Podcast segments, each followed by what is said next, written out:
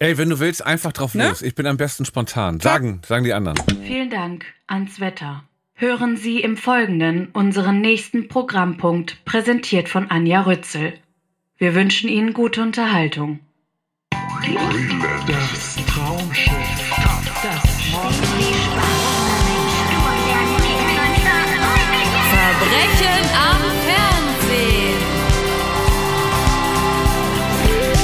Verbrechen am Fernsehen.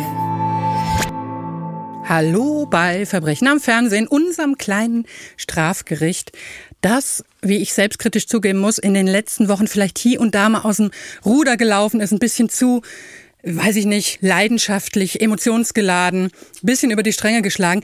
Deswegen haben wir heute eingeladen den Grand Seigneur der wohltemperierten Kulturkritik, immer gefasst, nie übertrieben leidenschaftlich.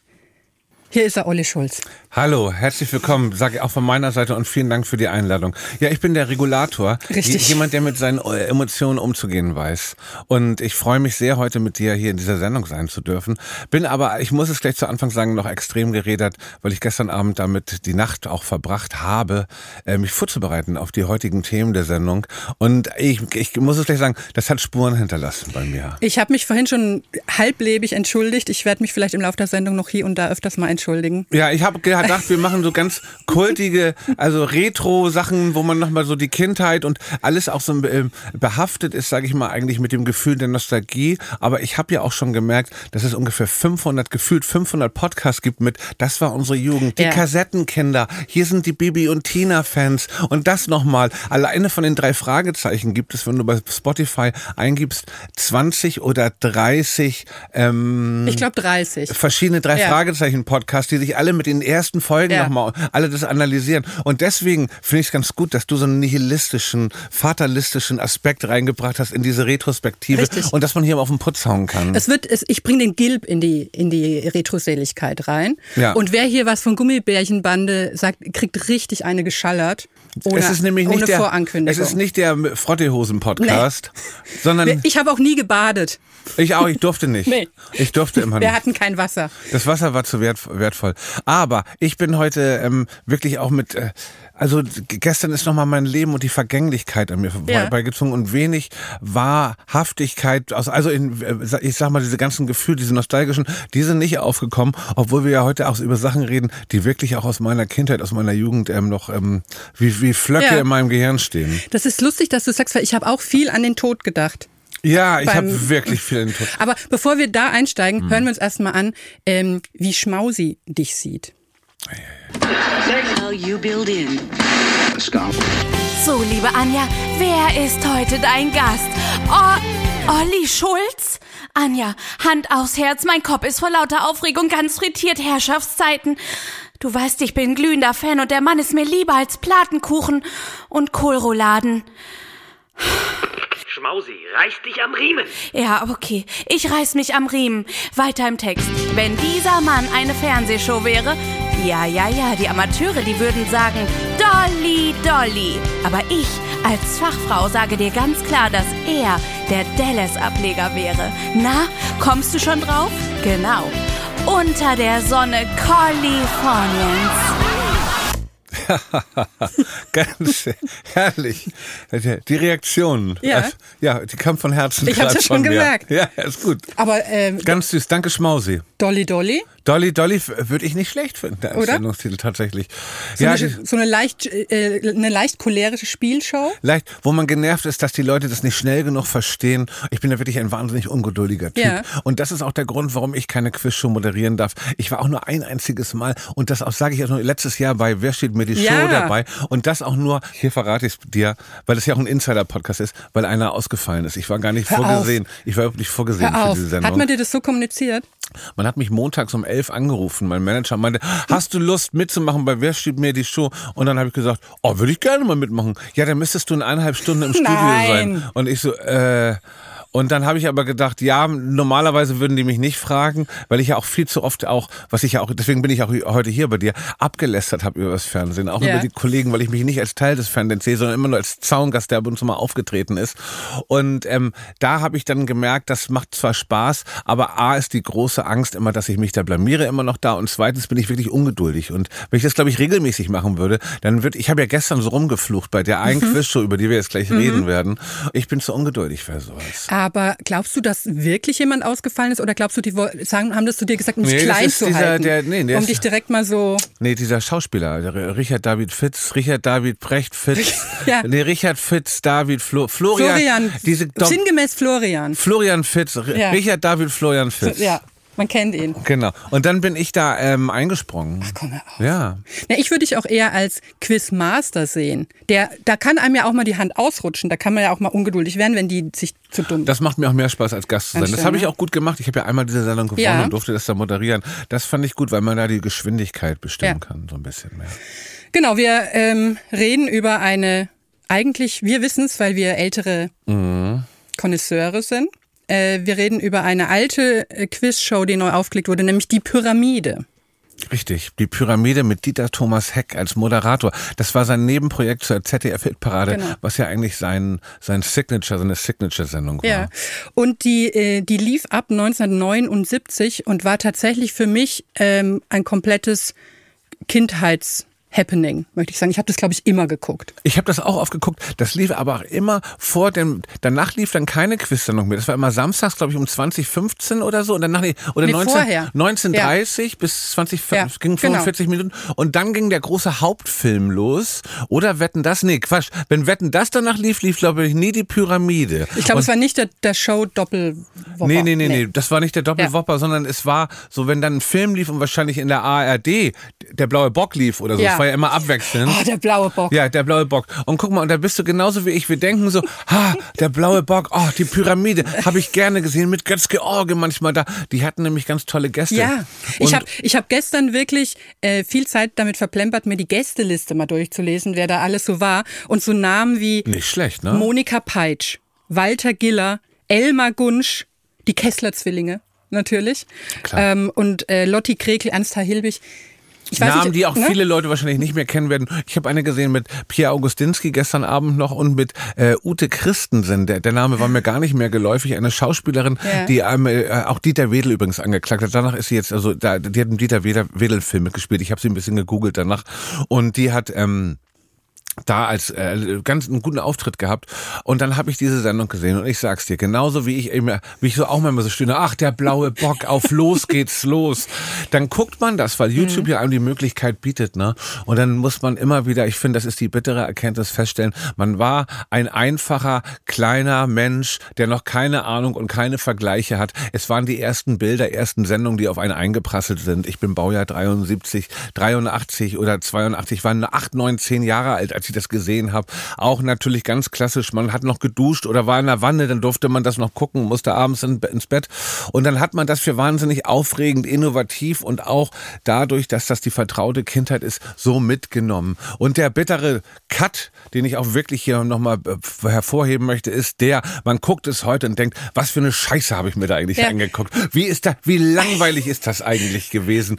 Und das alles wäre ja gar nicht so schlimm, weil es gab damals ja keinen Vergleich. Das Schlimme ist, dass ich mir dann gestern Abend auch mit Jörg Pilawa die aktuelle Variante Genau. davon angeguckt habe. da- das Und darüber müssen wir jetzt mal reden. Das ist der eigentliche Anklagepunkt, weil Ja. dass wir, ich finde ja, mal- ich bin immer im Rückblick fast gerührt, wie genügsam man, man war früher, was man so toll fand, so leicht zu beeindrucken, auch leicht zu betuppen am Ende. Ähm, Absolut leicht, äh, Von so genau. Effekten. Ich dachte auch am Anfang von der klassischen Pyramide, dass da wirklich so eine Glaspyramide, eine riesige reingerollt wurde.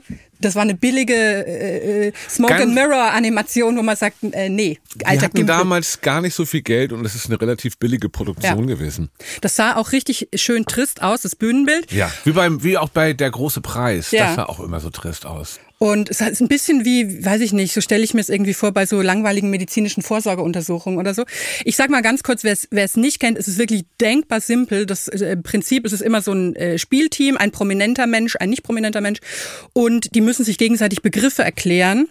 und der andere muss es erraten. Und es ist aber wirklich so auf dem Niveau, was hängt an der Uhr und macht Tick-Tack. Es, es ist wirklich so, es geht so. So, was ist im Werkzeugkasten? Und äh, vorne ist es ein Werkzeugkasten und hinten ist es ein gefährlicher Fisch. Ja. Und sowas, also die ganze Zeit.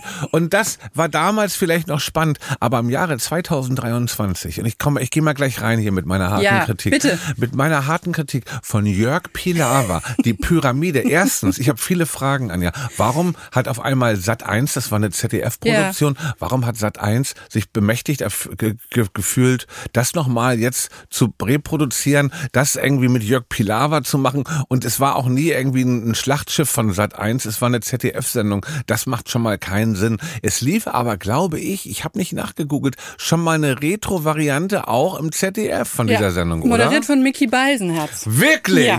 Und mit Joachim Lambi als, äh, ich weiß nicht, lief das im ZDF? Da würde ich jetzt nicht die Hand ins Feuer legen, weiß ich jetzt nicht genau. Auf jeden Fall mit. Nee, Mickey Beißen, jetzt hat noch nie nee, eine ne? ZDF-Sendung moderiert. aber mit Joachim Lambi als Juror. Wirklich? Ja. Was Hast du das klingt gesehen? Als, nee. Ich auch nicht. Was klingt, als hätte, hätte man das irgendwie, als hätte sich das so ein Vorabendserienschreiber lustig ausgedacht, aber es war die Wahrheit. Und, ähm, und diese Jörg Pilawa Neuauflage lief jetzt bei den sogenannten Sat1 Kultwochen. Ich habe es gesehen, wo auch dann Jeopardy nochmal Ja. mit Ruth Moschner Nochmal und so durchgenudelt wurde.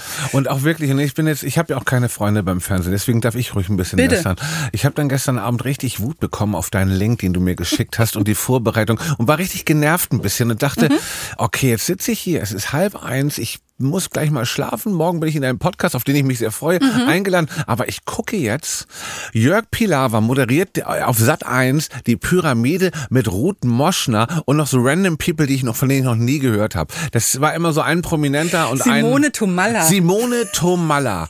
Und Simone Tomalla, muss ich wirklich sagen, die ist, die hat bestimmt ihre Tatortsachen gemacht, also, aber die hat dann wirklich da, das die billigsten Babysachen mit so einem Typen da gemacht und ich habe nach fünf Minuten Aggression bekommen und dachte, wenn du nicht im Gefängnis bist oder ans Bett gebunden bist oder gezwungen wird, guckt das doch keiner mehr Nee. im Jahre 2023. Und ich glaube, diese Sender, die sich so etabliert haben, es gibt Momente, da, auf, es gibt bestimmt Momente in Deutschland, da läuft was auf Sat 1 und keiner guckt. Gar Weil- niemand, meinst du? also einer vielleicht, der, weil er gerade, weil er, weil die Krankenschwester das angemacht hat und er aus dem Koma aufwacht oder so, Entschuldigung, aber ich glaube wirklich, dass keiner mehr im Jahre 23, ein junger Mensch wacht doch nicht mehr auf und sagt, oh, ich würde jetzt gerne mal sehen, wie Ruth Moschner da abliefert bei der Pyramide von Jörg Pilawa. Das ist wirklich auch, ich habe richtig Wut darauf bekommen. Ja. Ich dachte, warum macht man das eigentlich noch? Um, Hast du auch Wut auf mich bekommen? Ein bisschen Persönlich ja. Schon ja, ne? Weil du hast es gerade eben zu schnell gesagt, dass du dich auf dem Podcast auch gefreut hast, wo ich dachte, du hast bestimmt gedacht,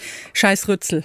Nee, scheiß Rützel habe ich nicht gedacht, weil ich natürlich auch für deine für, in, äh, für deine ich kenne deine journalistische viel, Hm. Vielseitigkeit, dass du auch gerne mal Sachen aufdeckst. So, zum Klima ins Land fährst und da nochmal rumschnüffelst. Ja, das magst du, ne? Das Nee, du bist ja auch eine Frau, sag ich mal, mit vielen Facetten. Deswegen bin ich hier. Und ich ähm, muss sagen, dass ich da, was das jetzt angeht, gerade sagen muss, dass ich gedacht habe, warum will, will die, dass ich sauer hier ankomme und nochmal abläste über die Pyramide? Weil ich kann ja wenig Gutes darüber sagen, Ja. weil es war, hat sich so gezogen, dass ich dann als Vergleich nochmal die, der, äh, die alte Sache von 86 mir eine Folge angeguckt habe und auch da festgestellt habe, ja, das war früher aber auch nicht geiler, weil erst hatte ich noch das Gefühl, ja, das ist halt einfach nicht mehr so toll wie früher. Und dann habe ich das von früher geguckt, das waren die gleichen Baby-Eier-leichten Fragen und es waren auch nicht gerade so tolle Gespräche und Dieter Thomas Heck war auch irgendwie ein unangenehmer Typ. Und mega unangenehm. Also Ja. der hat, ich habe eine, es ist sehr lustig, weil ich denselben Reflex hatte. Also man muss erstmal sagen, es war, früher auch nicht geiler, das ist richtig, aber es war kürzer. Es war kürzer. Und das ist ja schon mal ein Das Vorteil, schon weil das waren besser. vorher eben diese 45 Minuten und jetzt war einfach aufs Doppelte ausgewalzt, sinnlos und angereichert mit dämlichen Spielen, die wirklich kein alter Arsch braucht, muss man jetzt mal sagen. Und sag mal, hat nicht, warum hat eigentlich ganz still und heimlich Pilawa, der war doch mal eine große Nummer in der ARD, der hat da doch irgendwie die Samstagabend Quizshows moderiert. Ja. Was ist da passiert, dass der so klammerheimlich, beziehungsweise so ganz still zu Sat 1 rekrutiert wurde und da jetzt so eine Jörg, Jörg Dräger-Sendung moderiert? Der war Nichts gegen Jörg Dräger. Nein. Ich war einmal bei Jörg Dräger im Spielekeller. ja. Und das muss ich sagen, ist so ein Erlebnis, das bleibt mir bis zur Bahre. Das, andere Leute haben in ihrem Villenkeller im, in, in Berliner Waldgebieten vielleicht so ein, vielleicht so ein, so ein Sechszimmer. Aber der Jörg Dräger hat da so ein Würfelzimmer, wo man, wo einen runterbittet Mhm. und dann wird dann gewürfelt. Das ist doch toll. Das finde ich ganz gut. Ich glaube sowieso, Jörg Drüger ist ein guter Ja. Typ. Ich meine nur von der Aber, Ding her. aber ich weiß, und, ich kann dir genau sagen, warum der rüber gemacht hat zu Sat 1. Es gab da ja vor ein paar Jahren diese Offensive, wo ältere Frauen angelockt werden sollen zu Sat 1. Und da hat man als, als Ankieberer quasi den als Kilo, als großen gen- ja, ja. Kiloholer, den Pilawa und äh, Brigitte Schrow, nee, Birgit Schrowange, äh, die beiden als, als quasi Die Schrowange Speerspitzen auch, des, ne? Des Altfrauen-Cashens. Äh, Ey, und dann habe ich nämlich einen Tag vorher auch noch gesehen, die große Armutssendung mit Jörg Pilawa, wo er sich um eigentlich auch ein wichtiges Thema, um die Ärmsten der Armen in Deutschland gekümmert hat, beziehungsweise dann stand er da mit seiner äh, drei, oh, 400 Euro Helly Hansen Steppjacke und dieser Jeans und ist dann so mit Leuten mitgegangen, auch nach Hause zu Leuten, die in Wohnheimen wohnen. Und das alles habe ich dem einfach nicht abgenommen. Ich dachte auch so in dem Augenblick, ich habe gefühlt, dass Jörg Pilawa gedacht hat, das ist hier, ich, ich möchte jetzt gerne auf Sylt mit Gosch irgendwie reden über die neuen Scampis, die sie jetzt im Angebot haben, aber ich muss jetzt das hier machen, das ist ein schlechter Deal, den ich da eingegangen bin. Und ich nehm's, und keiner nimmt auch Jörg Pilawa ab, dass der sich jetzt das große Armuts, also das tut mir jetzt schrecklich leid, Ja. aber das war für ihn die falsche Entscheidung. Die Pyramide Wen? war Ja. auch eine falsche Entscheidung, finde ich, weil er heuchelt, er muss immer so eine kindliche Begeisterung heucheln, dass Leute so einfache Fragen beantworten können wie, was gibt's bei Ikea? Genau. Möbel. Wahnsinn und dann auch sensationell. Drei Punkte in, in, in zweieinhalb Minuten. Nicht schlecht. Wir hören, wir hören vielleicht mal rein, damit Ja. die Leute so auch, ich sollen auch leiden, letztendlich, nicht nur wir. Gut angezogen, Simone erklärt, du hast 30 Sekunden für sieben Begriffe. sterbe. Ich sterbe jetzt schon. Du darfst aber, wenn dir ein Begriff zu kompliziert ist, weitersagen. Das darfst du auch. Weiter, weiter. Siebenmal weiter geht auch. Also, sieben Begriffe, 30 Sekunden ab jetzt. Anzug, Kleid, Schleife, War dabei. Zweiter, zweiter. äh, Schleife, weiter, weiter, weiter. Ja, hat er doch schon. Ach so, ach so, äh, äh, äh, äh, Krawatte, langsam oder schnell. Überbegriff. äh, weiter, weiter.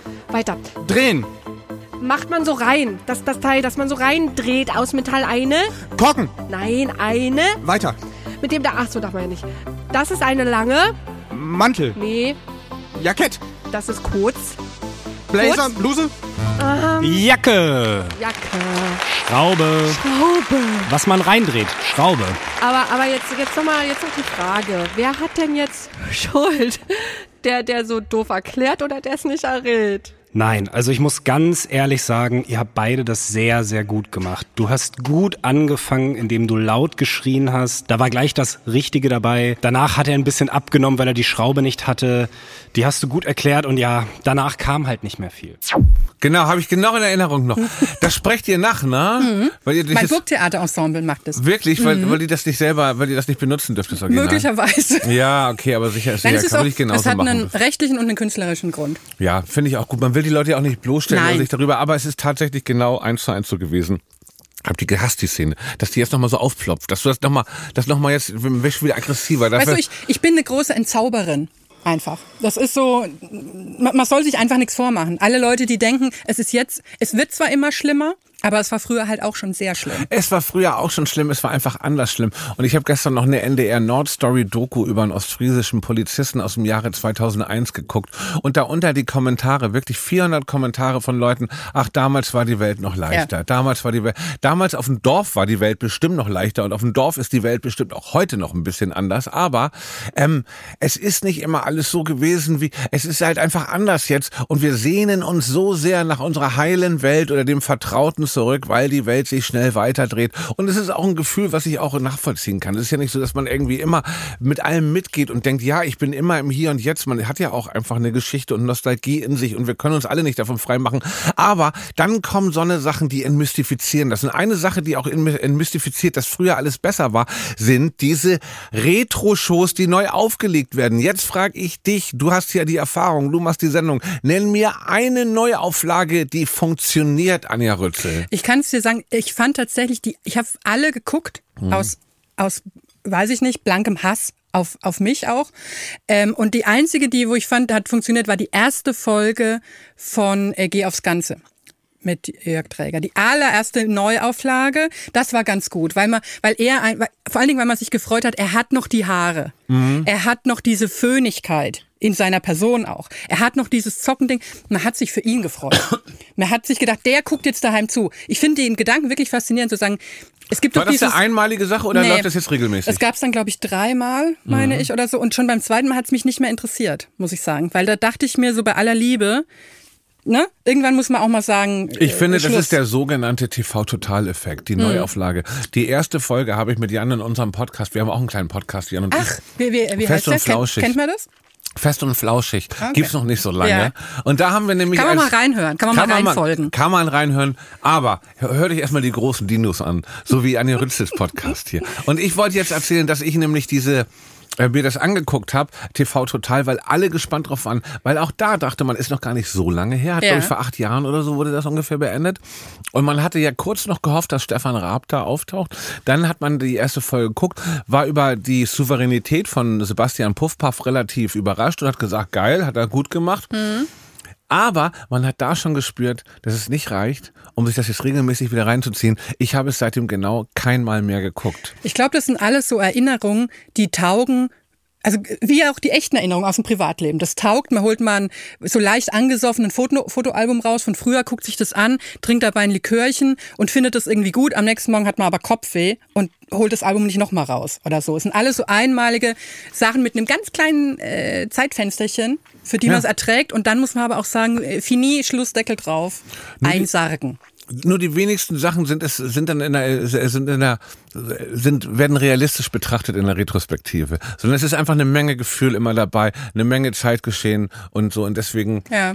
ähm, ist das ist das digitale Zeitalter auch äh, was Aufklärung in dieser Sache angeht gar nicht mal so schlecht, weil du hast die Möglichkeit dir das alles noch mal anzugucken und diese geilen Politiker, die damals überhaupt noch nicht korrupt waren und alle alle das waren noch echte Kerle damals, da die haben auch ein gutes Frauenbild gehabt und früher war alles besser und viel gerechter natürlich. Das kannst du dir alles denken, solange bis du einfach mal wirklich dir auf YouTube Sachen anguckst von Ja. diesen ganz tollen Menschen und die alle viel besser waren und so. Und wenn du dann ganz ehrlich mit dir selber bist, merkst du, dass du dir selber was vorgaukelst. Du warst einfach jünger, du hattest vielleicht mehr Kraft, mehr Energie und da war auch noch mehr Lebensleidenschaft in vielen Sachen drin und wir werden abgeklärter und so. Das ist einfach die bittere Wahrheit. Ich würde ja gern mal so eine Gala machen, wo ich diese Leute ehre, die, die diese Dinge auf YouTube hochladen. Das sind für Mhm. mich wirklich so Helden des Alltags, die Ja. die riesige Sammlung von, von schmierigen äh, VHS-Kassetten haben müssen und sagen, jetzt lade ich noch mal ein paar alte Pyramiden hoch oder, Ja, oder ja. was auch immer. Es gibt ja einen riesigen Schatz und das Den müssen Leuten so ganz bin ich auch Leute sehr sein. dankbar. Es gibt auch so einen, ich gucke auch ab und zu so einen Kanal, so einen Typen, der macht, ich weiß seinen Namen gerade nicht, der macht nur Retro-Sachen, Captain Future und sonst was, arbeitet das alles auf in so 10, 15 Minuten Blöcken und so. Macht er ganz, ganz toll. Und ich gucke mir das gerne an und auch diese ganzen Informationen, ah, guck mal, da hat der synchron gesprochen, der hat die Musik gemacht. Die Infos, die man da drüber kriegt, sind toll. Aber dann guck dir mal so eine Derek-Folge an von 1978. Derek taucht erst nach 30 Minuten auf. Bis dahin wird die langweiligste Geschichte über den Mord von dem Arzt, der vergiftet wird, von dem Gärtner, der eine Affäre hat mit der Haushälterin, in wirklich ewig langen, schlechten Einstellungen erzählt. Und es ist auch nicht so, das war noch ein Mann mit Format und das war noch eine Krimi. Es war arschlangweilig. Ja. Ich hatte ja bei der Pyramide so ein bisschen die Hoffnung, Mhm. dass es einem so was Wohliges gibt. Also ich glaube ja, so diese ganzen großen ikonischen Shows bedienen alle so eine äh, so eine klassische Sünde. Also so wetten das guckt man an, weil man hofft, die Hybris dieser Kandidaten wird vernichtet. So, Ja. Wenn da einer kommt, ne, dann man will sehen, der, der scheitert. Oder geh aufs Ganze, da will man sehen, jemand ist zu gierig und verzockt alles. Das ist ja fast so ein bisschen religiös eigentlich. Ja, das, ja, da werden voll. ja Leute bestraft. Und ich finde, die Pyramide ist so ein bisschen ähm, die Rechtfertigung, dass man sagt, das sind alles Prominente, aber die wissen jetzt auch nicht, dass die Antwort auf ähm, was gibt's in, äh, wo gibt's Spaghetti, dann ruft der eine Spanien. Ja, Und aber so, hast ne? du denn Folge, dass das, also es ist nichts gegen guten Moschner, also Simone Tomalla, aber Ja. gehst du denn mit dem Bild rein, dass man denkt, Prominente sind schlauer als Normalus? Ich, auch nicht. Aber Weil ich, bin auch eine, ich bin aber auch eine abgewrackte Unke. Ich, ich kenne Mhm. ja manche Prominente. Ja, ich ich habe die schon mal in echt gesehen und dann ist ja schnell dahin mit dem Gl Glitz. auch schlechte Nachrichten für alle Prominenten, dass der Normalbürger inzwischen durch auch verschiedene Social-Media-Kanäle und Möglichkeiten sich Prominente immer anzugucken, ihre Informationen, das gar nicht mehr so aufregend findet. Ja. Meistens ist den Inzwischen hat sich es echt gedreht, dass den Prominenten es wichtiger ist, prominent zu bleiben, als den Leuten da draußen zu wissen, wer alles prominent ist. Weil es ist ja mit Arbeit verbunden, prominent zu sein. Du musst ja bereit sein, in jede Talksendung zu gehen und jede Quizsendung und hier nochmal mitzumachen. Und dann in der Neuauflage von, hier, wie hieß das, Hugo Egon Balder hat auch nochmal so eine Neuauflage gemacht, hat auch nicht so richtig funktioniert. Von der Sendung, die ich früher gerne geguckt hat. Genial, da, ist Genial daneben. Mhm. Irgendwie cool. Alles, es ist alles, alles wieder da. Und wo ich so denke, ähm, die Leute sind doch schon viel zu abgeschlafft, die das damals, also auch zu behaupten, die Pyramide wäre Kult, weiß ich nicht, fand ich relativ gewagt. Ja. Und dann haben sie auch so Kandidaten, die so, die so Start-up-Frettchen sind. Der eine wurde so gefragt, was er macht, und er sagt, er hat jetzt ein Start-up, das sich mit Blockchain, Ja, ja. wo ich so denke, du, was hast denn du bei der Pyramide verloren? Du weißt es doch gar nicht zu, du kannst doch gar nicht gutieren, wo du hier bist. So. Und dann mag ich das auch nicht mehr. Und darüber muss ich auch noch mit dir heute reden. Deswegen bin ich auch in deine Sendung gekommen. Ich finde, dass das alles Casting-Menschen sind, diese Kandidaten in Quiz-Sendungen. Dass das keine Leute mehr aus dem Volk sind. Und wie der eine schon geantwortet und sagt, der, der eine arbeitet ja zusammen, was ja auch eine ehrenwerte Sache ist, glaube ich, mit einem behinderten Kind. Und hat dann aber gleich gesagt, ja, ich will der Gesellschaft mal was zurückgeben. Also gleich als Eröffnungssatz so eintrainiert. Ja, ich habe gedacht, ich gebe dem Leben mal was zurück und bin jetzt seit einem Jahr dabei, ein behinderten Kind zu betreuen und mit zu Und das ist natürlich eine ehrenwerte Sache. Aber der sagt das gleich so, als wenn er das zu Hause schon den Text dazu bekommen hat. Und das nervt mich generell. Und ich würde gerne eine Sammelklage gegen auch Günther Jauch machen. Und wer wird Millionär? Diese ganzen Sendungen, die nur noch Leute reinlassen, wenn A, ein Partner dabei ist. Es muss immer einer dabei sein. Und B, sie eine ganz tolle Lebensgeschichte zu erzählen haben, wie ich habe mal Michael Jackson auf dem Flughafen getroffen. Und weißt du was? Und kein Typ, der mir sagt, weißt du was? Ich habe zum Beispiel einer, der sagt, ich bin pleite, ich war früher pornosüchtig und bin schuld, hab noch immer noch muss beim Anwalt 20.000 Euro abgeben oder muss das noch abstottern und ich, das ist meine Chance jetzt hier in dieser Quiz-Sendung. Oder auch ein Ex-Knacki, der sagt, ich möchte neu anfangen oder eine Frau, die irgendwie sagt, ich habe alles verzockt von meinem Mann das Geld oder von meinem eigenen Geld oder irgendjemand mit einer drastischen Geschichte, wo man gar nicht genau wissen will, aber weiß, der braucht Geld und dem mal die Chance Ja. gibt. Stattdessen sind das so Start-up-Typen, die sagen, ja, ich mache jetzt meine eigenen Beutel oder Ja, es ist fast ein bisschen so, als kämen die von so eigenen Agenturen, Ja. die, die dir so einen Crashkurs geben, äh, hier deine Biografie so aufzuhübschen mit, mit der kleinen Petersilie obendrauf, dass du sagst, es passt genau in dieses Vorstellungshäppchen, das du hast. Mich, ich hätte ja gern richtig langweilige Leute da sitzen. Finde ich auch richtig die, langweilige Die dann nicht sagen, die dann nicht sagen, ich kaufe mir mit dem, äh, mit dem Gewinn ein Hausboot und fahre damit nach Indien oder Richtig. so. Sondern einfach sagen, ja, pff, keine Ahnung. Ich finde, dass das auch so Typen sind, die dann irgendwo, du siehst, ach nee, warte mal, den kenne ich doch. Ach, der war letzte Woche beim, beim perfekten Dinner. Oder der war schon mal Ja. in der Shopping, oder sie war schon mal bei Shopping Queen. Jetzt ist sie auch noch da. Ja. Dann weißt du genau, die sind alle in so einer Kartei und werden da hingebracht. Und es hat wenig mit wirklichem, die haben wahrscheinlich auch alle schon relativ gut Geld, weil die in genug Shows waren, wo sie dann ihr Geld so bekommen haben.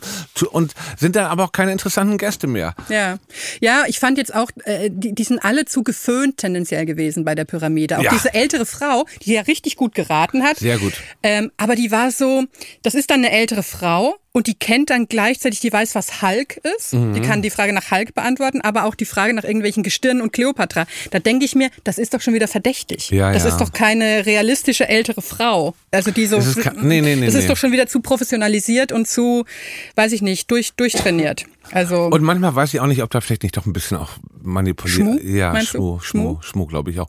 Das ist mir egal, solange der Schmuh nicht so offensichtlich ist Ja. und man irgendwie selber Lust hat mitzuraten. Aber bei der Pyramide habe ich ja auch keine Lust mehr mitzuraten. Nein, man schämt sich ja vor sich selber. Also bei den Fragen, die ja wirklich so Fragen sind wie Hose, Hut, äh, Dampfeisenbahn, sag ich mal, als Lösung, da, da weiß ich nicht. Ich bin eine, die gern äh, klugscheißt, rumbrüllt auf dem Sofa, die, die Lösung brüllt bei Wer wird Millionär und so.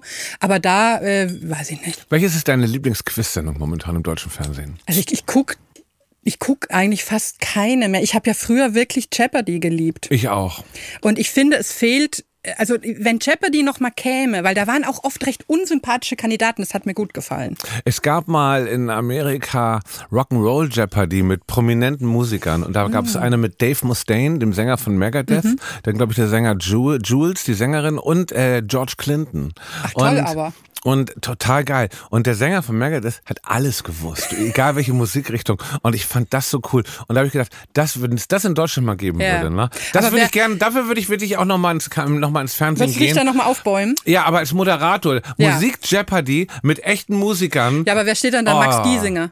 Nee, ah ja, da würde ich, kann auch da stehen, da kann auch mal ein Ray Garvey stehen und so, ist mir egal, aber auch ein paar Indie-Leute. Ja. Also da würde ich einen guten Mix machen aus allem. Und das biete ich hier jetzt mal bei dir an. Ich hab- Pitch es mal. Hier haben, ich habe hab, ich hab hier schon sehr viele Sendungen durch, durchgepitcht, sehr erfolgreich, wo quasi Angebote vorliegen. Das Ja, ist hier eine liebe Tradition. Ich sag's immer wieder, ich glaube, dass ich Sing meinen Song tatsächlich ähm, kreiert habe, weil bei Fest und Flauschig, unserer Vorgängersendung Sanft und Sorgfältig, habe ich das vor vielen Jahren mal gesagt, es müsste sowas geben wie eine Sendung, die heißt Sängertausch. So wie ähm, Frauentausch. Frauentausch. Mhm. Dass der eine Sänger dann die Lieder von denen singt Ja. und umgekehrt. Und ein Jahr später gab's auf Vox auf einmal die verdächtig. Sendung Sing mein Lied. Kam natürlich nie irgendwie ein kleiner Scheck als Dankeschön mal rüber. Auch keine Bonbonniere oder so. Gar nix. Fresskorb. Nix. Aber Rock'n'Roll Jeopardy würde ich gerne ja, moderieren. ist hiermit raus, Welches wären die drei ersten Gäste in der ersten Sendung? Da müsste man schon vielleicht auch eine, eine Lena Meyer-Landrut haben wahrscheinlich nein. oder gar nicht. Nee. Nee. ne? Weil die auch, Also- hat auch, wahrscheinlich hat die auch gar keine Ahnung von Musik. Ich glaube, die hat auch gar kein Interesse da, oder? An so einem. Nee, nee, man bräuchte, man bräuchte Richtige sowas. Do- Doro Musikfans. Pesch. Ja, Doro Pesch Doro Pesch cool. sehe ich. Ähm, dann vielleicht aber auch ein Bushido. Um zu wissen, was der... Mhm. Bushido ist- wurde- Hip-Hop-Jeopardy müsste man dann machen. Als Ableger vielleicht. Ja, ja, genau. Aber Bushido ist für mich. ist ein rotes Tuch. Ist ein ne? rotes Tuch. Hat er, für, hat er sich noch nicht rehabilitiert, Nein. seit er jetzt mit Anna-Maria Nee, auf Den haben wir hier RTL... letzte Folge geschlachtet. Wirklich? Ja. Wegen diversesten, wegen Kontaktschuld mit Prinz, äh, Markus und so weiter. Ach, das ist ein absoluter, also ganz ehrlich, Jan und ich haben irgendwie, das liegt auch daran, dass uns oft, oft brauchen wir immer so Themen, wo man so, wenn man, wenn man mal so ins Loch fällt, ins, äh, nichts Starkes zu erzählen hat, haben wir uns, glaube ich, irgendwie ohne vor das abzusprechen, entschieden, beide immer diese Dokus sich jetzt anzugucken von Bushido und sich darüber auch so ein bisschen so ein, so ein, so ein das ist da die Pyramide von heute sind äh, Ist die für mich- Bushido-Doku? äh, ist die Bushido-Doku so ein bisschen. Steile These. Sollen wir mal die Pyramide final abfrühstücken? Ja. Dann sage ich jetzt noch mal meine finale ähm, Anklageschrift. Wir urteilen das ab und dann kommen wir zu erfreulicherem, oder? Diese Neuauflage verrät ihr Original, indem sie die schmerzhaft simplen Hund-Katze-Maus-Ratereien sinnlos lang auf doppelte Sendungszeit auswalzt, entblößt sie ihre Dümmlichkeit. Jörg Pilawa gerät als Moderator bedauernswert glaubhaft in Ekstase, wenn jemand die Suggestivfrage Blau blüht der mit Enzian ergänzt. Gut, dass das Dr. Heindl nicht mehr erleben musste. Der arme Dr. Heindl. Dr. Heindl war doch immer der strenge äh, Justiziar, der dann angerufen hat bei, bei Dieter Thomas Heck. Und vor dem, das ist so eine der Figuren, vor denen ich als Kind Angst hatte. Ja, weil man, das war so ein Superdämon, Ja. weil der nur irgendwie über das Telefon zu erreichen war und die Sendung von irgendwo geguckt hat, von so einer Ja. Schallzentrale oder Ich, ähnlichem. ich dachte, das sitzt in so einem Hochsitz oder so. Und also Frau. Rützel, ja, mach die mal. Anklage ist hiermit äh, d- Stattgegeben? stattgegeben und ich kann jedes Wort nur unterschreiben. Oder wir hauen's mal weg. Prompt Knast. Und nicht zu kurz. Nee, nicht zu kurz. Ruhe in meinem Gerichtssaal. Kurz Werbung. Ich habe ja manchmal das Gefühl, dass ich den Überblick verliere. Also so ganz generell, aber vor allen Dingen bezogen auf finanzielle Angelegenheiten. Zum Beispiel ist mir das neulich passiert, als ich einen Streamingdienst abonnieren wollte und gerade so am Ausfüllen war und gemerkt habe, hoppala, dafür bezahle ich ja schon ein ganzes Jahr lang. Das war mir irgendwie durchgerutscht. Wer diese Situation jetzt nicht total abwegig findet, sondern sagt, "Hä, könnte mir auch passieren, für den habe ich einen Tipp, nämlich die Finanzguru-App. Das ist sowas wie ein digitaler Finanzassistent, der euch dabei hilft, all eure Ausgaben, Konten, Verträge und so weiter in einer App zu bündeln und damit im Blick zu behalten. Denn es ist einfach so, bei vielen Konten, Verträgen und eben auch Abos verliert man schnell mal den Überblick. Und gerade jetzt in der aktuellen Phase, wo Inflation und steigende Energiekosten und so weiter ja ganz unangenehme Themen sind, ist es nochmal doppelt wichtig, einfach den Überblick zu behalten.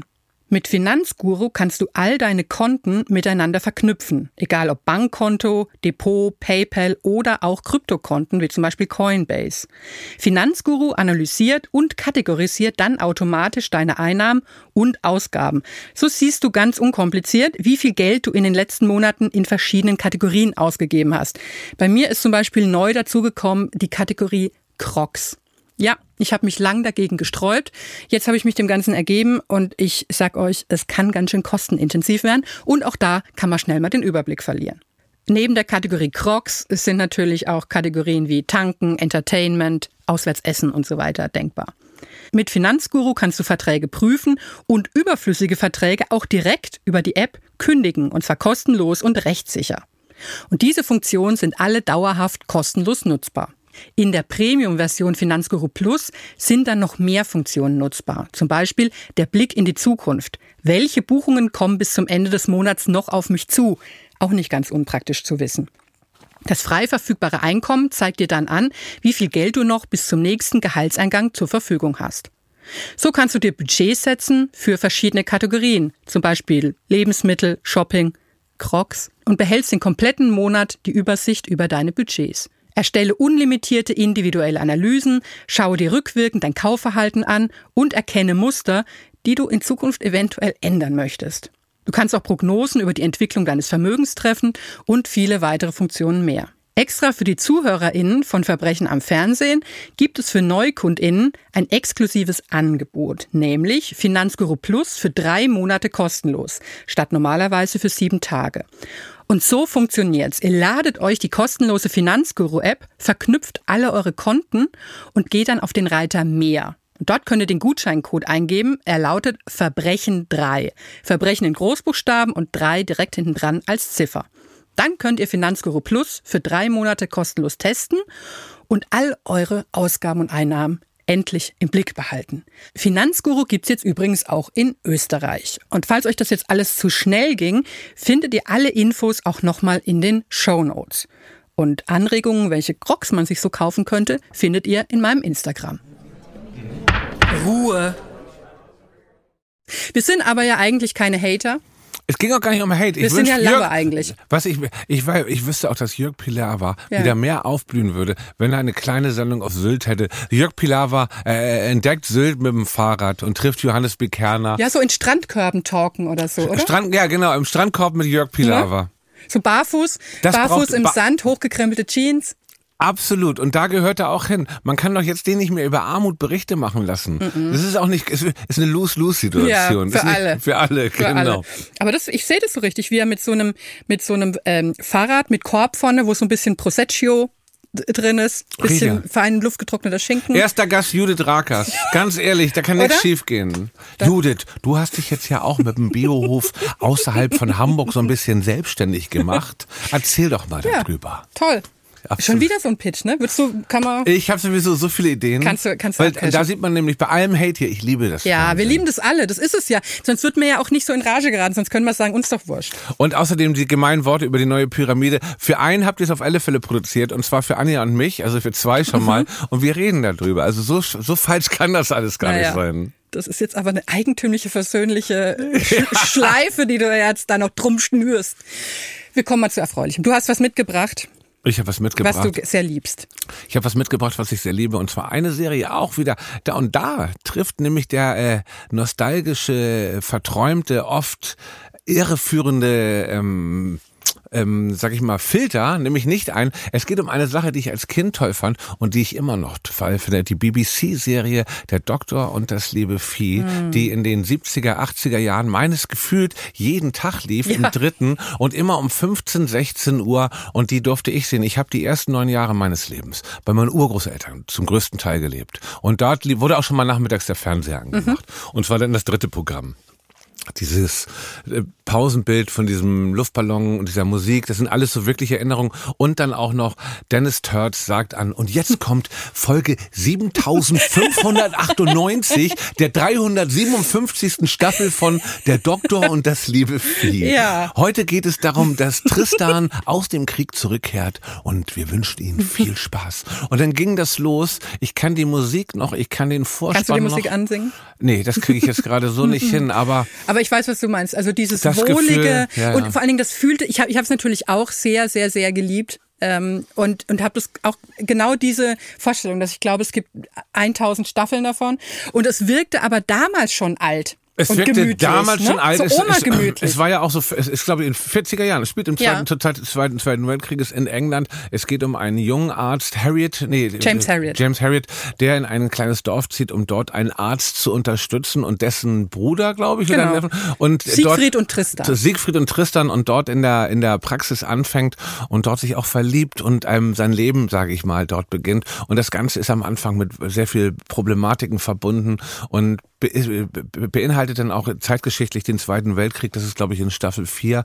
Und es ist eine sehr, ein richtiger Dauerbrenner gewesen. Und da habe ich dann auch gedacht, wahrscheinlich gab es damals nichts anderes, aber ich habe ein paar Folgen mir nochmal angeguckt Mhm. davon, weil es auch eine Neuauflage davon gibt. Ja, aber das mag ich nicht. Die Neuauflage ist natürlich absoluter Hochglanz. Ja. Ich muss dir aber sagen, dass sie mir gefallen hat, weil ich habe letztes Jahr mit der Familie einen Ausflug, eine Eng- Englandreise gemacht Mhm. und wir sind durch Cornwall, wo das Ganze gedreht wurde zum größten Mhm. Teil, auch gefahren und ich habe mir das alles angeguckt und ich liebe diese englische Natur. Also Mhm. dieses überschaubare und diese engen kleinen Straßen, die auch in der Doktor und das Liebe der alten Serie finde ich natürlich durch diese tristig, triste Art, sage ich mal, noch irgendwie intensiver wirkten. Aber ich fand die neue auch gar nicht so schlecht. Allerdings ist es natürlich alles nochmal ein Hochglanz. Die alte Serie, das muss ich wirklich sagen, könnte ich tatsächlich so abends mir nochmal Folge für Folge angucken, zum Runterkommen, auch wenn es natürlich eine sehr langsame Erzählstruktur hat.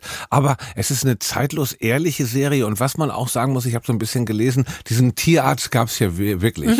Und ähm, ich habe ein paar Jahre später, nachdem ich mit meinen Eltern im Urlaub war und meine Mutter ein Buch dabei hatte und ich hatte keins dabei, hatte meine Mutter mir ein Buch von diesem James Harriet, oder heißt er? Er hieß, glaube ich, wirklich so. Das Ja, ja. basierend auf seinen Lebenserinnerungen. Also Lebenserinnerung, ein Buch von ihm gegeben. Und wir waren auf der Insel Raab, das weiß ich noch, in Kroatien, haben Urlaub gemacht. Und mir war so langweilig. Meine Eltern haben sich immer gesonnt. Und ich habe dieses Buch gelesen. Und da waren halt Geschichten drin, wie er sich um Tiere gekümmert hat und was für Fälle er so hatte. Also sowas wie, wie Schirach heute, nur mit Tieren. Also na ja, ähnlich. ähnlich. Es ähnlich. ging mehr so um Ohrhämatome bei Hofhunden oder Ah, Schäferhunden genau oder sowas, sowas, so. ne? Und das war so gut beschrieben, dass ich echt immer im Zimmer abends ein paar Tränen verkosten. Was Ja. Ja, man sagt ja immer so mit 14, 15 sind Jungs, äh, haben Jungs in der Pubertät sind sehr ähnlich, hat man ein, ein Forscher gesagt. Zu Hunden? Nee, wie Psychopathen. Ach so. Man hat kaum Gefühle. Jungs in der Ehrlich? Pubertät sind unerträglich, weil man Da kann's kippen quasi. da kann es kippen und das, da ist man auch so. Deswegen sind Kinder in dieser Zeit auch so grausam, weil da deine Gefühle so verrückt spielen. Ah. Aber selbst in dieser Zeit, in der meine Gefühle verrückt gespielt haben, habe ich echt geweint, weil das so gut beschrieben wurde. Und ähm, diese Aufnahmen von dieser Originalserie sind auch bei echten Bauern gedreht worden. Und wenn da der Arm in der, äh, im Arsch der Kuh ist, dann ist der Arm wirklich im Arsch der Kuh. Ah, interessant. Das sind, es gibt tatsächlich in dieser Serie so ikonische Momente. Der Arm im Arsch der Kuh gehört dazu. Absolut. Und diese eine Folge, wo die Haushälterin weg ist und Tristan kocht für Siegfried und kann aber nur Würstchen und Kartoffelbrei. Ja. Und, und aber ganz schlechten Kartoffelbrei mit Klumpen drinne und sowas alles. Ja, ja, ja, das sind so Dinger, die sind bei mir eingebrannt. Die werde ich auch in 50 Jahren, äh, werde ich mich noch aufbäumen. Und, und diese Szenen äh, rezitieren können.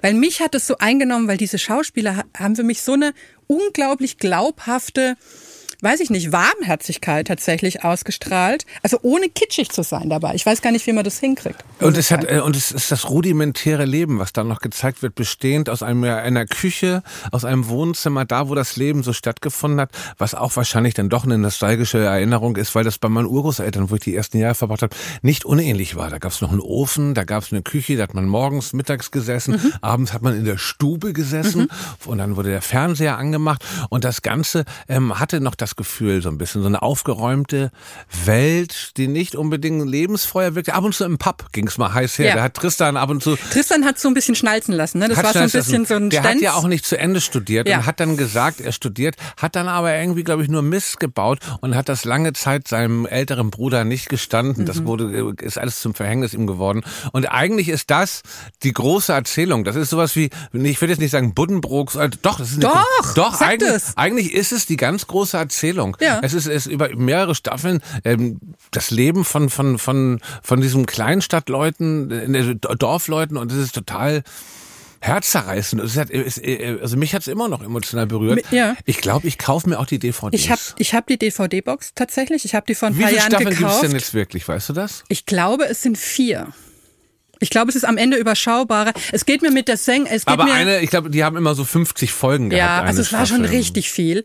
Und interessanterweise habe ich eine DVD-Box gekauft. Guck doch mal nach. Ich guck gerade mal, mal nach. nach. Hier googelt der Chef noch selber. Ich habe eine DVD-Box gekauft, wo interessanterweise die Folgen gefehlt haben in der deutschen Übersetzung, in der es explizit um den Krieg ging und um Hitler.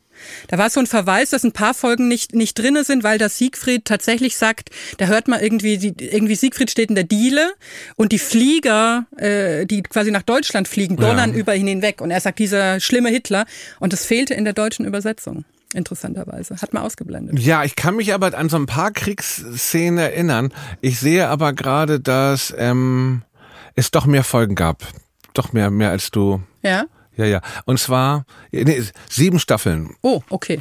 Sieben Staffeln gibt es. Und die Serie lief von, Erstausstrahlung war 1978. Und es lief bis in die 80er Jahre. Das ich, ich kann es gerade nicht genau lesen. Es ist aber auch, naja, Naja. Kann man jedem noch empfehlen. Ich glaube, viele Leute wissen sich auch sofort zurückerinnert an diese Zeit und diese Sendung. Und es lief immer im dritten Programm. Und ich habe mir ist, ich habe jetzt ähm, in der Vorbereitung noch mal so in zwei Folgen reingeguckt und da fiel mir auf, dass ich als Kind eine ganz progressive Vorstellung hatte von ähm, Beziehungen mit Männern. Weil man hat ja so ein ganzes Sortiment, ne? Man hat Mhm. Ja, hier ja. quasi äh, Tristan, der so ein, so ein Windhund ist. Ja, ja. Dann hat man James, der dann auch heiratet und So so ein solider solider, Ehemann. ja. Und Siegfried, der so unbestimmt ältlich ist, auch mal so ein bisschen Affären hat, aber noch ganz gediegen. Und ich weiß, dass ich als Kind gedacht habe, das ist ja super. Dann nehme ich mir, wenn ich äh, quasi, sag mal mal so 20 bin, nehme ich mir so einen Tristan. Ja. Und wenn ich so 35 bin, nehme ich mir so einen Ein James. James. Und wenn ich dann mal so 40 bin, obwohl ich da schon dachte, da stirbt man dann schon bald, Ja, ja. nehme ich mir noch so einen Siegfried. Mir war nicht, also ich hatte nicht dieses Konzept, dass man mit einem Mann, dass der es dann ja mitaltert und deswegen, sondern ich, ich hatte so dieses, das waren für mich die idealtypischen Männer für jede Lebenslage. Das, ist, nicht wahrscheinlich auch eigentlich ein Mannbild in drei verschiedenen Ja. Phasen seines Lebens vielleicht so, so sogar ein bisschen. ein bisschen. also ne? ich glaube, wahrscheinlich hat mich das auch tatsächlich geprägt, dass ich jetzt, ich will nicht von einem Tweet-Fetisch reden, aber ich bin schon für diesen englischen Typ ja sehr empfänglich. Mhm. Ich glaube, dass ähm, Tristan, äh, James und Siegfried da frühkindlich mich Kann ich mir gut vorstellen. Mir das Sind auch eigentlich, ja, haben. kann man ja sagen, man will alles, alle drei auf ihre Art sympathische Typen. Ja. Oder? Ja. Es war keiner dabei, der ein wirkliches Ekel war. Nee. In der Neu, das hat mich auch so ein bisschen gestört, in der Neuverfilmung ist Siegfried erstmal viel zu jung, der den ja, Siegfried spielt. das habe ich gesehen und das hat mich richtig, da dachte ich mir, nein, das, das geht ja, ja, nicht. und der war, ist dann auch so, so aufgesetzt fies. Ja. Der alte war ja nicht fies, sondern hatte so eine gewisse Härte und Abgebrühtheit und war ein bisschen auch zynisch schon vielleicht so,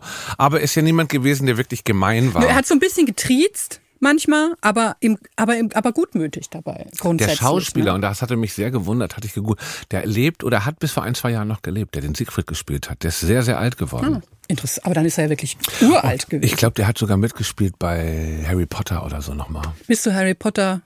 Magst du das? Ich mag das, ja. Du nicht, ne? Nein. Das ist Ich- das Schlimmste für wegen, mich. Wegen, wegen äh, Ronan Keating wollte ich Nein. schon sagen. Ich- Wegen, ich- wer ist ich- denn nochmal? ich- R.K. Rowling. Nee, äh, äh, Adolf Rowling. Wegen Adolf Rowling, oder? Adolf. Nee, äh, ich, mir ist das, mir war das schon von Anfang an, war mir das zuwider. Ich, muss sagen, ich von selber, ich habe es nicht aus eigenen Stücken geguckt. Es Ja. ist bei mir familiär. Aber du hast es geguckt, nicht gelesen. Ähm, ich habe es geguckt und war auch in London vorletztes Jahr Ja. bei der Harry Potter äh, Studio Tour Ja. und war auch schon im Theaterstück. Ich habe das alles, also alles mit Gründen, die mit familiären äh, Verflechtungen zu tun hat. Ja. Ich selber habe keine keine ähm, also ich selber habe nicht, ich wäre wär da zu alt für gewesen, Ja. aber Leute haben mich da reingezogen. Ja. Ich habe es akzeptiert. Hast du, hast du dir so, hast du so Sachen gekauft? Weil mir sind wirklich erwachsene Nein. Menschen, die sich dann so Zauberstäbe kaufen, höchst suspekt. ich habe mir nichts gekauft. hast du wirklich? Ja, Also es hat Na, na? Sag? nix, gar nichts. Für mich nicht. Meine Ja. Tochter ja, Okay, ja, aber das ich ja- nicht. ist Meine Tochter ja ist aber, guck mal, die ist da genau in der Zeit Ja. reingerutscht. So, die ist da mit sechs, sieben die erste Mal konfrontiert worden. Jetzt ist sie 14 und hat den Höhepunkt mit dem Theaterstück noch erlebt. Findet das alles ganz cool und ganz gut. Hm. Es ist aber auch niemand, die sich irgendwo zu Hause den Lifestyle davon. Hm. Ich hätte auch versucht, ihr Herr der Ringe näher zu bringen. Ist aber auch viel düsterer, viel komplexer. Und ich Ja. glaube, das haben wir jetzt noch vor uns so, ne? Und dann wird vielleicht auch, dann wird auch vielleicht Dings vergessen sein. Guck mal, auch eine Sache. Ich habe neulich Tim Thaler noch mal die Oh, alten liebe ich ja. Das habe ich ja auch so Wie ist das geliebt. gealtert? Nicht schlecht. aber auch langatmig in Bildern. Es wurde ja in Hamburg gedreht und ich bin ja Hamburger. Das Ja. ist dann also zum, zum größten Teil und auf Lanzarote und diese Hamburg-Aufnahmen ganz, ganz toll. Und dieser Mann, der die Hauptrolle spielt, dieser Typ, dieser coole Schluffi, der, der, der Freund von Tommy Orner, der, der, der hat so einen Freund und der lebt auch noch. Und ich glaube, das war der Mann von Helga Feddersen, ähm, die ich ja sehr, sehr verehre, Ja. die ich sehr, sehr geliebt Helga, habe. Helga Feddersen finde ich auch. Ich liebe das, wie wir hier, wir senden eigentlich live vom Elefantenfriedhof heute, oder? Ja, tut mir wir, leid. wir, nein, ich finde es ja toll. Ja, ja. Wir sind schon so bisschen fast schon in die Knie gegangen. Wir leben noch, aber kann jetzt auch hier heute Das passieren. kann auch heute Abend, das kann, kann, hier sein, passieren. dass das die letzten Worte sind. Aber ich mag das, wie wir so ein bisschen wirklich in den Gebeinen des Fernsehens Rum- rum. rumscharren. Genau. Aber, ähm, ja, ja. jetzt weiß ich gar nicht, wo ich gerade ganz hinge dich geführt habe. Entschuldige Ab- bitte, nein, ich schweif ist, ab. Es ist, es ist herrlich. Aber Doktor und das liebe Vieh kann man auf jeden Fall empfehlen. Uneingeschränkt. Uneingeschränkt. Ähm, erhaben von jedem Verdacht, finde Ja. ich. Ja. und man muss nicht mal, würdest du sagen, man muss äh, Tier, Tierliebhaber sein, Tier, Tiere lieben, um das gut zu finden? Es, Mm, Nö, man es muss- schadet nicht, aber es muss Es schadet sein, nicht, ne? aber es, es muss nicht unbedingt sein, finde Ja. ich nicht so. Und wenn man wirklich mal so eine Serie gucken will mit einer langsamen Erzählstruktur natürlich, ganz anderes Tempo. Aber wenn man, wenn man noch nicht bereit ist, abends vom Schlafengehen ein Buch zu lesen oder mit Ruhe einzuschlafen, weil wir alle in den letzten 20 Jahren von nochmal aufs Handy gucken und nochmal rumscrollen eine Stunde und dann Augen zu machen, das tut uns allen nicht gut. Wenn man da mal so einen Zwischenweg zum Entzug ähm, ein, einbauen will, dann ist der Doktor und das liebe Vieh, glaube ich, eine ganz schöne Alternative, um äh, mit einer anderen Geschwindigkeit erstmal ein bisschen ins Bett ja, zu gehen. das ist eine gute Empfehlung. Ich habe ja einmal gedacht, jetzt passiert's, jetzt ist mein Doktor und das liebe Vieh-Moment, ich werde reingesogen Mm. in so eine Romanze, als ich, ich hatte eine Autopanne in England im Dartmoor.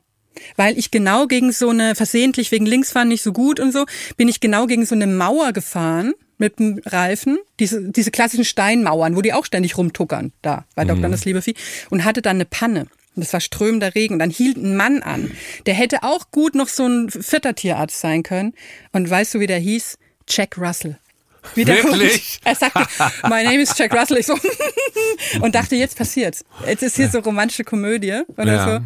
War dann nicht so. Der, ist- der Tote aus Dartmoor oder gibt's da nicht so ein Buch oder Dartmoor, der, der So ein bisschen Hund von Baskerville. Ja, ja, gibt's- da gibt's ja irgendwie artig, sowas. Ne? Ja, ja. Und wo ich so dachte, ich meine, besser kann es eigentlich nicht anfangen. Ja, Und er hat aber- auch, er hat auch Mhm. sofort den Satz gesagt, dass er ja, ja, wie der Hund. Das, hat- und da dachte ich mir, das sagt der Mann fünfmal am Tag wahrscheinlich. wahrscheinlich ja, ne? Aber deswegen ist es vollkommen klar, dass ähm, der Doktor und das liebe Vieh hier nicht angeklagt werden kann. Auf gar keinen Und, Fall. und es gibt auch natürlich überhaupt kein Urteil, weil das ist. Äh, ist noch nicht mal schuldig bei Verdacht, gar nee, nichts. Nichts. Äh, Da, Nee. da kann man wirklich überhaupt rein gar nichts äh, sagen. Und da würde ich auch sagen, wenn da was steht, die Presse lügt. In dem Fall kann man das wirklich mal sagen. Wenn da versucht einer was, was man ja selten jetzt, aber in dem Falle würde ich Ja. doch, wenn es da zu Verhandlungen kommen würde, doch ganz stark mich öffentlich positionieren pro der Doktor und das liebe Vieh. Heißt auf, ich, auf Englisch ja fast noch schöner äh, All Creatures Great and Small. Ja, viel besser. Finde ich wunderschöner Weil, Titel. weil Vieh ist, das liebe Vieh äh, ist, Ja, ja, ist so ein ja, es bisschen, da, so ein da steckt man selbst schon gedanklich halb in der Kuh.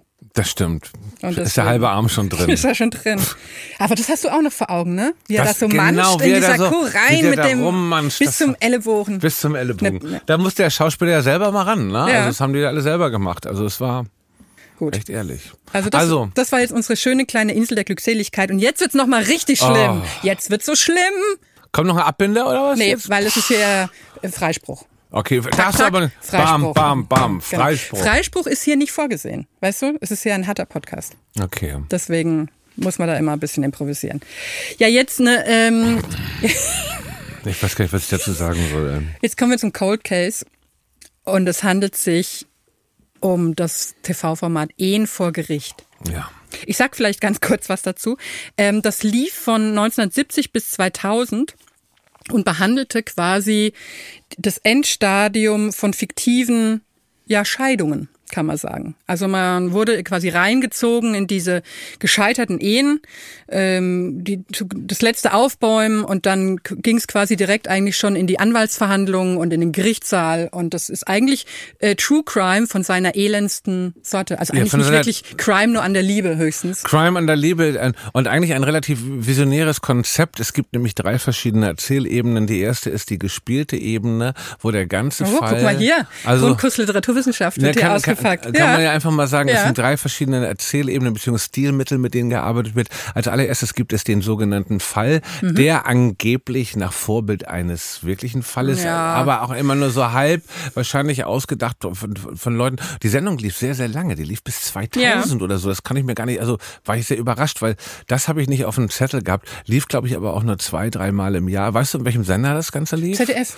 Im ZDF lief das. Am Sonntag, glaube ich, oder? Ja, für mich hat es so, für mich fügt sich das ein in diese Erinnerung von Sonntagen in so überheizten Wohnzimmern, wo, wo, wo die, die Zeiten, die Tageszeiten so verschwimmen, wo man denkt, gerade war doch noch nach dem Mittagessen, jetzt ist es irgendwie schon so 17 Uhr, aber alles ist so schwer und schwitzig und man fürchtet sich vor dem Montag. So. Die zweite Erzählebene ist dann ähm, der sogenannte Moderator, die Moderatorin mit einem Experten oder einer Expertin, äh, einer Scheidungsanwältin, einer Psychologin oder ähnlichem, die sich dann da über diesen Fall unterhalten, schon mal die verschiedenen Perspektiven beziehungsweise eine messerscharfe Analyse in diesem Fall, in dieser Folge von Ultra einem bitchy macht man. Ultra fies, ey, der Typ, wirklich so herablassend. Ich meine, darüber können wir natürlich jetzt einen Riesenfass auf über das Frauenbild generell wahrscheinlich in dieser Zeit, aber das ist mir immer eh klar, sag ich Ja. mal. Lass uns mal erstmal Ja. kurz über das, Ja. über diese ganze... Wir gehen mal ins die- Handwerkliche. Ins Hand, lass uns mal kurz Ja. ins Handwerkliche gehen. Und die dritte Ebene ist dann die sogenannte Gerichtsverhandlung gewesen. Und dann gibt es zwischendurch auch immer noch Gespräche zwischen den Anwälten und den Genau. beiden Parteien. Und die Anwälte und der Richter, die Richt, äh, Richts, äh, Gerichtsmenschen sind äh, echt. Die sind ich. echt, ja, ja, die sind- das die sind immer echt echte, gewesen. Echte Personen. Und was ich lustig finde, diese Sendungen hießen immer, ähm, also bei uns jetzt Arnold gegen Arnold, ne?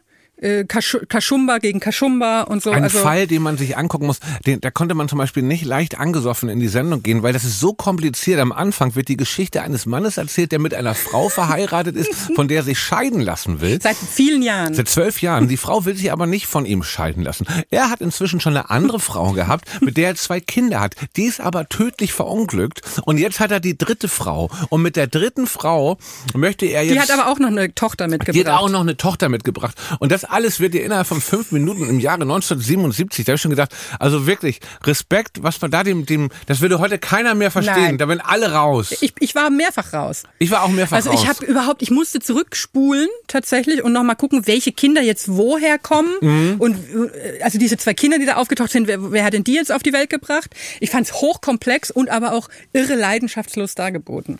Und auf alle Fälle war die Frau, die, also die Frau, die ähm, verheiratet war und sich, war er auf alle Fälle, es war eigentlich offensichtlich die Böse in diesem Fall, auf alle Die, Fälle. die, die festklammert an der die Ehe. ne? festklammert an der Ehe und da wurde dann auch im Messerschaft gesagt, ja, wenn die Frau selber nichts hat und nichts kann. Und Also von diesen sogenannten Experten und von dieser wirklich eine ganz gemeine Moderatorin. Ja, ja, ja. Die so, die so auch herrlich zeitgenössisch hergerichtet war. Mit so Sisi Ketchhahn. Ey, und so einen komischen Schal über die, also Fransen. so einen Fransenschal über, über, über den Schultern. Und ähm, die hat dann auch immer nur zugestimmt, den Experten. Ja, hat sie selber schuld ein bisschen, die Frau. Ne? Ja, das, ist gar nicht feministisch. Also das ist ja, Ja. nicht emanzipiert. Ja, Und also, also- wirklich ganz gemein, weil es ging in erster Linie darum, dass halt die Problematik war, wenn jetzt hier die, das Scheidungsrecht hat sich irgendwie geändert und der Mann muss quasi für die Jahre, wo er noch mit der Frau verheiratet war, wieder seinen Willen, muss er quasi in die Rentenkasse für sie nachzahlen? Ich habe es nicht richtig verstanden. Hast er muss auf alle verstanden? Fälle, er muss auf alle Fälle die Renten, das, das aufstocken oder das zahlen.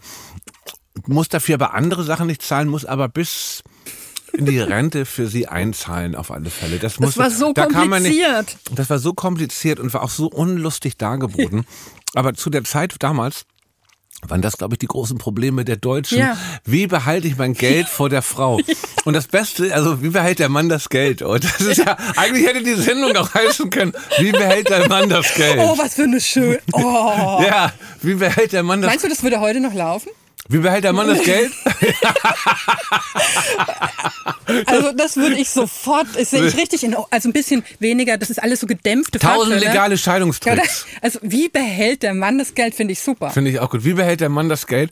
Und ähm, Das wäre mal eine, das wäre mal eine Neuauflage. was ich einfach so fies an dieser Sendung fand, das war aus den 70er Jahren die Folge, glaube ich, die wir gesehen haben, Ja. oder 80er. Und da, da war es einfach ganz klassisch zu vielen 80 Prozent, 90 Prozent, keine Ahnung, ist auch egal, aber dass die Frau zu Hause die Kinder oder einfach der Mann geht zur Arbeit, Mhm. aber wenn dann die Scheidung ist, wird dann gesagt, ja, die Frau ist ja selber schuld, die war ja immer zu Hause, die hat ja nicht gearbeitet, während es davor eigentlich verlangt wird. Also ein ganz großer Logikfehler in dieser Anklage Ja. ist schon mal drin, aber das Ganze ist so deprimierend gewesen und ich kann mich in meiner Jugend immer nur dran erinnern, weil ähm, wenn ich das mal gesehen habe oder so, fand ich das einfach nur bedrückend, bin da überhaupt nicht eingestiegen, kann mich aber noch an diese Bilder und diese Atmo Ja. ein bisschen erinnern. Genau, bei mir auch. Ich glaube auch nicht, dass meine Eltern das jemals von Anfang bis Ende geguckt haben. Ich frage mich aber auch, für wen wird das eigentlich gemacht? Für Pärchen? Pärchen gucken, ich meine, dann sitzt der Mann da neben der Frau und dann guckt die Frau den Mann an und die so, wie es in seinem Kopf so rattert. Ach, so kann ich also rauskommen aus der Nummer hier. Weil eigentlich war es ja eine eine ganz merkwürdige, ah, also gucken das Geschiedene?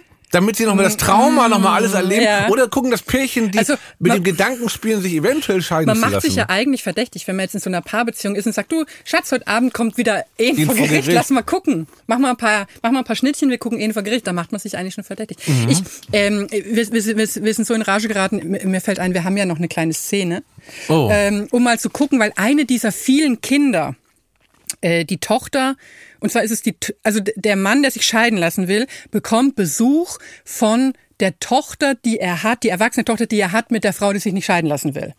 Die kommt zu Besuch. Ganz logisch, ja klar. Und, und, so, Mhm. und weil es ging, geht um BAföG-Angelegenheiten. Und äh, so klingt das. Tja, Sabinchen, gehen wir gleich mal in Medias Res. Ich habe mir Folgendes überlegt. Du hast mir da in München erzählt, wie wir da im Restaurant waren. Du brauchtest etwa 600 bis 700 Mark. Ja. Genau. Also mein Schatz, die, die kann ich nicht aufbringen. Das ist wirklich ein Ding der Unmöglichkeit. Aber ich habe mir das genau überlegt und durch den Kopf gehen lassen. Und ich könnte dir 500 Mark, könnte ich dir geben. Ja. Die kann ich irgendwie locker machen und Ja, okay.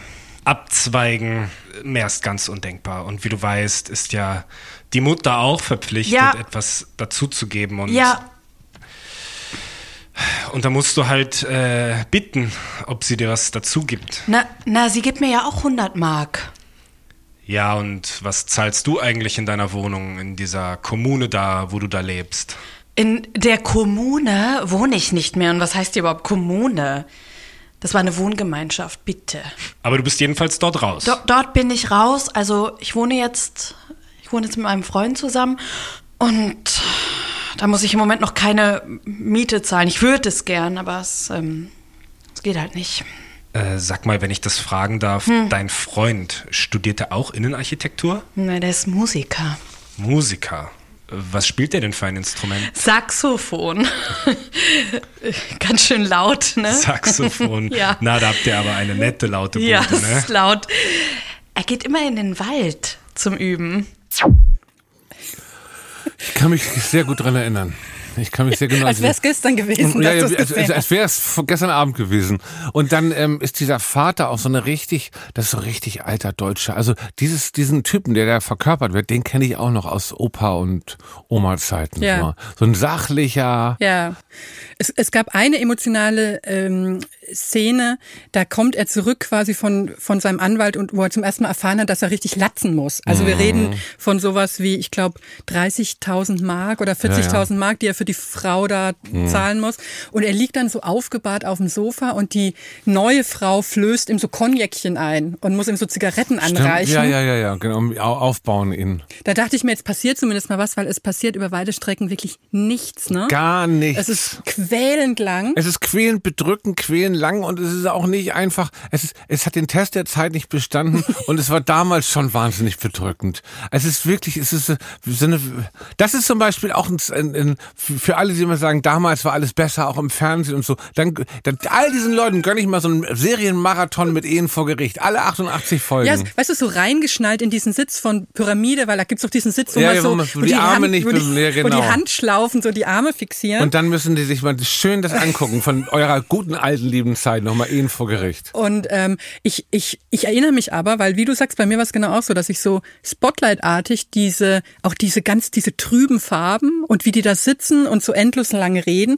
Da habe ich als Kind richtig Angst gekriegt, wenn das lief bei uns, dass meine Eltern sich scheiden lassen. Das kann ich gut nachvollziehen. Weil, weil Scheidung existiert in, in unserem Familienkosmos überhaupt gar nicht. Also in diesem ganzen Dorf. Ich glaube, es gab niemand im Dorf, der sich jemals hätte scheiden lassen. Es wurde gesellschaftlich ja auch ganz anders bewertet Ja. als heute. So. Und Damals da, da war das ich ganz richtig, schlimm. da dachte ich, wieso schlimm. läuft das jetzt? Und, und das war für mich ähnlich schlimm wie Neues aus Uhlenbusch.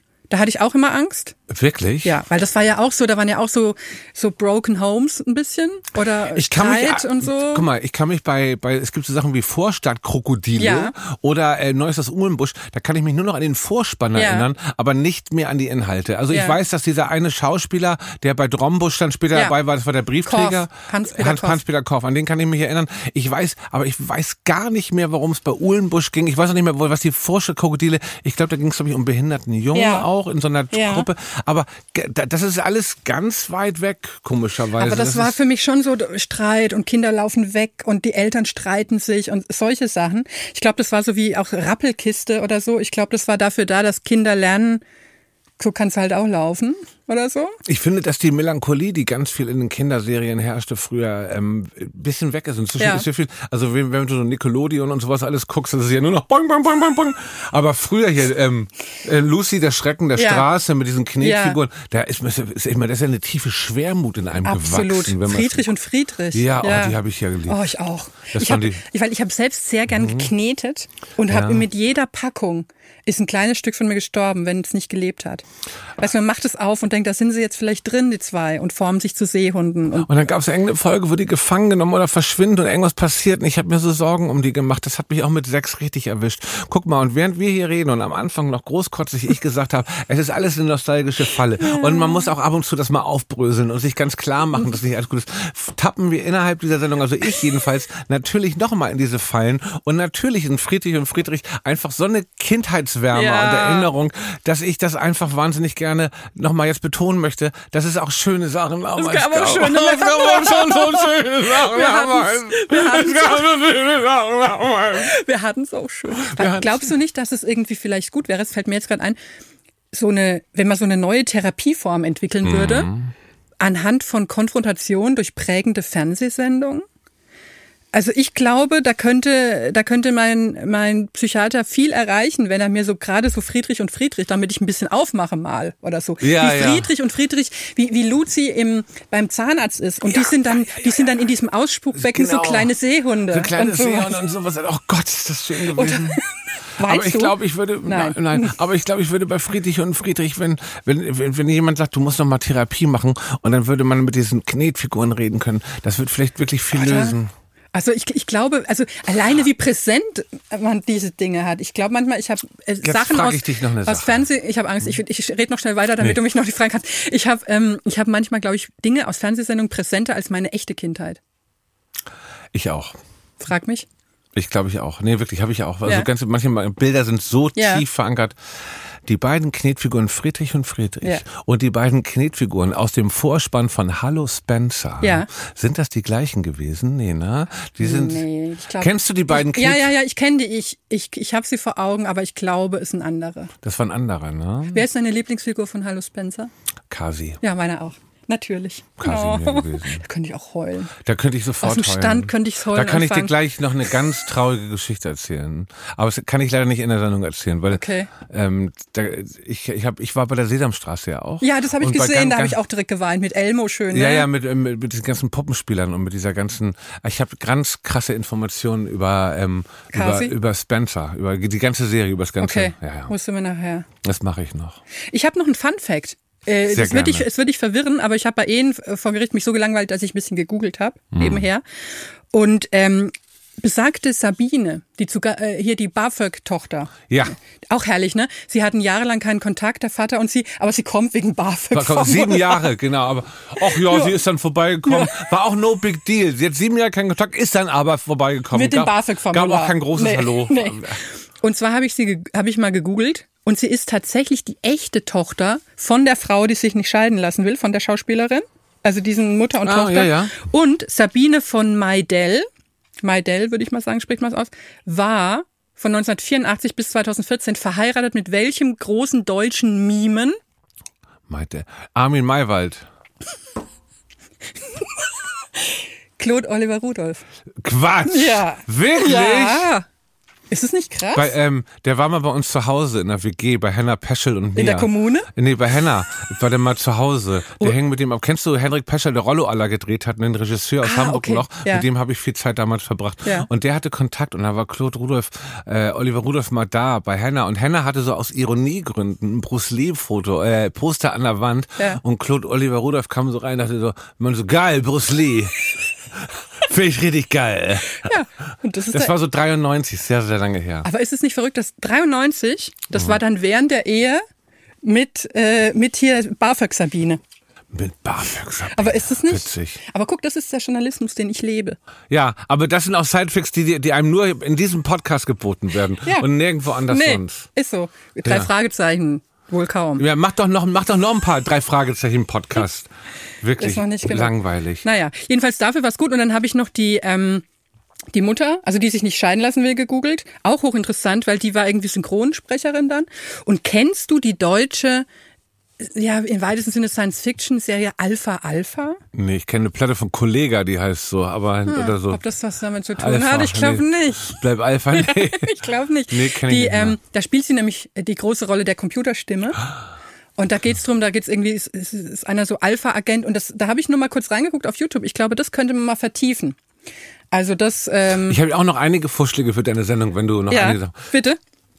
Kannst du mal mit jemandem über die äh, Sendung MS Franziska reden? Weißt du noch, was das war? Über den Rheinkapitän, gespielt von so einem legendären Schauspieler. War so eine Vorabendserie in der Nee, ARD. kenn ich nicht. Ist es so wie Traumschiff für, Es ging so um, so ein, äh, um den Rhein und so einem Schiff, so ein Typ, der da mit so einem, mit so einem, hier, mit so einem Kohleschiff, mit so einem langen irgendwie gelebt hat, gespielt von so einem ganz legendären Schauspieler, auch Gustav Knut oder sowas. oh Gott.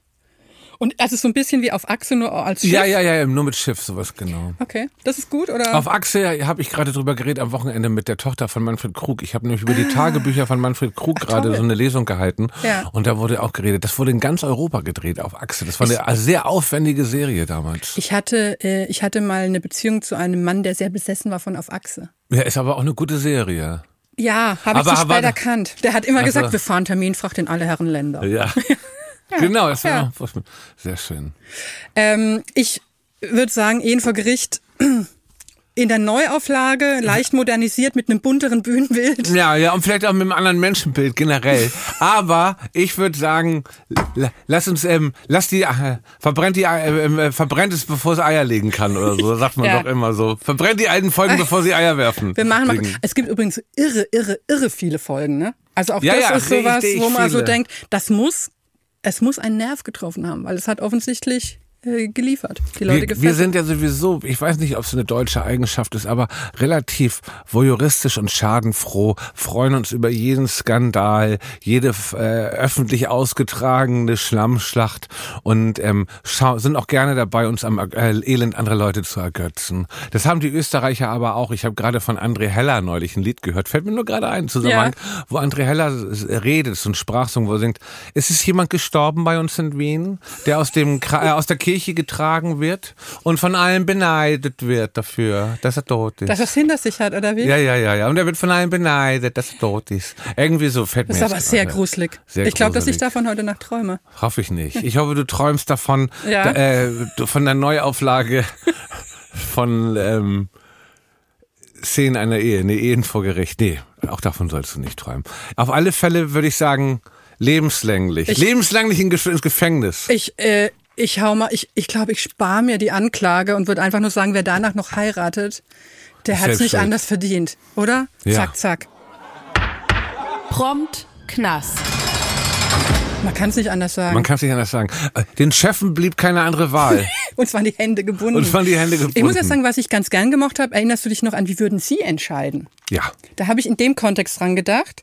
Da konnte man doch dann, da war doch auch so Gerichtsfälle und das Publikum konnte abstimmen und dann liefen doch immer so Kugeln in so. Mhm, Genau, wer wie, abge so, wer, ne? wer wie abge Das fand ich ganz cool. Das hat mich als Kind äh, auch fasziniert. Wahrscheinlich hat mich mehr am Ende das äh, faszinierte mit den Kugeln der Abstimmung und der Rest hat mich eigentlich gar nicht interessiert. Nee. Weil früher fand man auch nur eine einzige Sache cool an diesem Ganzen. Oder? Genau wie bei der große Preis, die Quizsendung war ätzend, aber wenn dann Wir- noch Wum weil Wum und Wendelin. Wendelin und der blaue Klaus du mit nicht, dem bist UFO du nicht, kam. du bist doch irgendwie du hast doch eine äh, blaue Klaus-Leidenschaft, Ich bin ne? der Typ, der, ich bin, in, ich habe Monopolstellung. Ich glaube, dass ich derjenige bin mit den meisten blauen Kläusen als Figuren. Die wurden ja genau wie Wumm und Wendelin. Es gibt diese legendäre Ja. Wumm-Figur auf diesem roten Sitz. das hab ich. Ja, aber Den es hab gab auch noch verschiedene Wendelin und auch den blauen Klaus. Jeder, ihr erinnert euch, der blaue Klaus ist nur ganz selten mal gekommen mit dem UFO in jeder achten Folge Ja. oder so und ist dann da gelandet. Und diese wirklich hässliche Figur von Loriot, die in Vergessenheit geraten wäre, wenn ich nicht alle Jubeljahre mal drüber reden würde,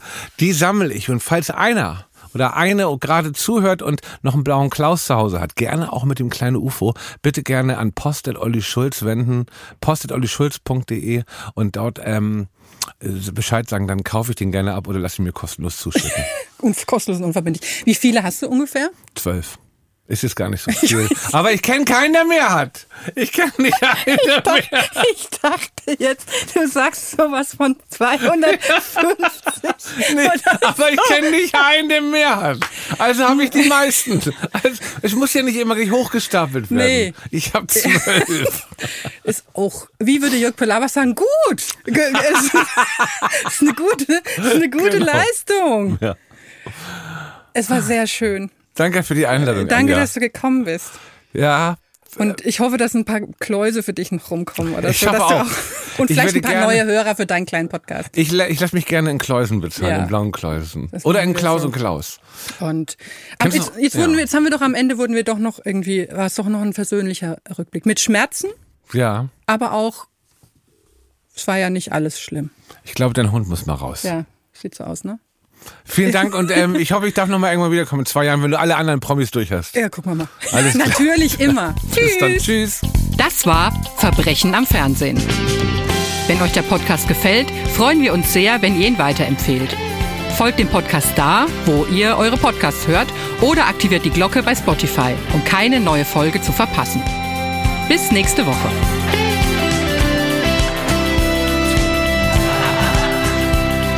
Verbrechen am Fernsehen ist ein Studio Bummens Original. Creative Producerin Inga Wessling. Produktion Laura Pohl. Executive Producer Konstantin Seidenstücker.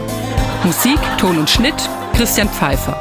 Ein besonderer Dank an Thomas Schmidt.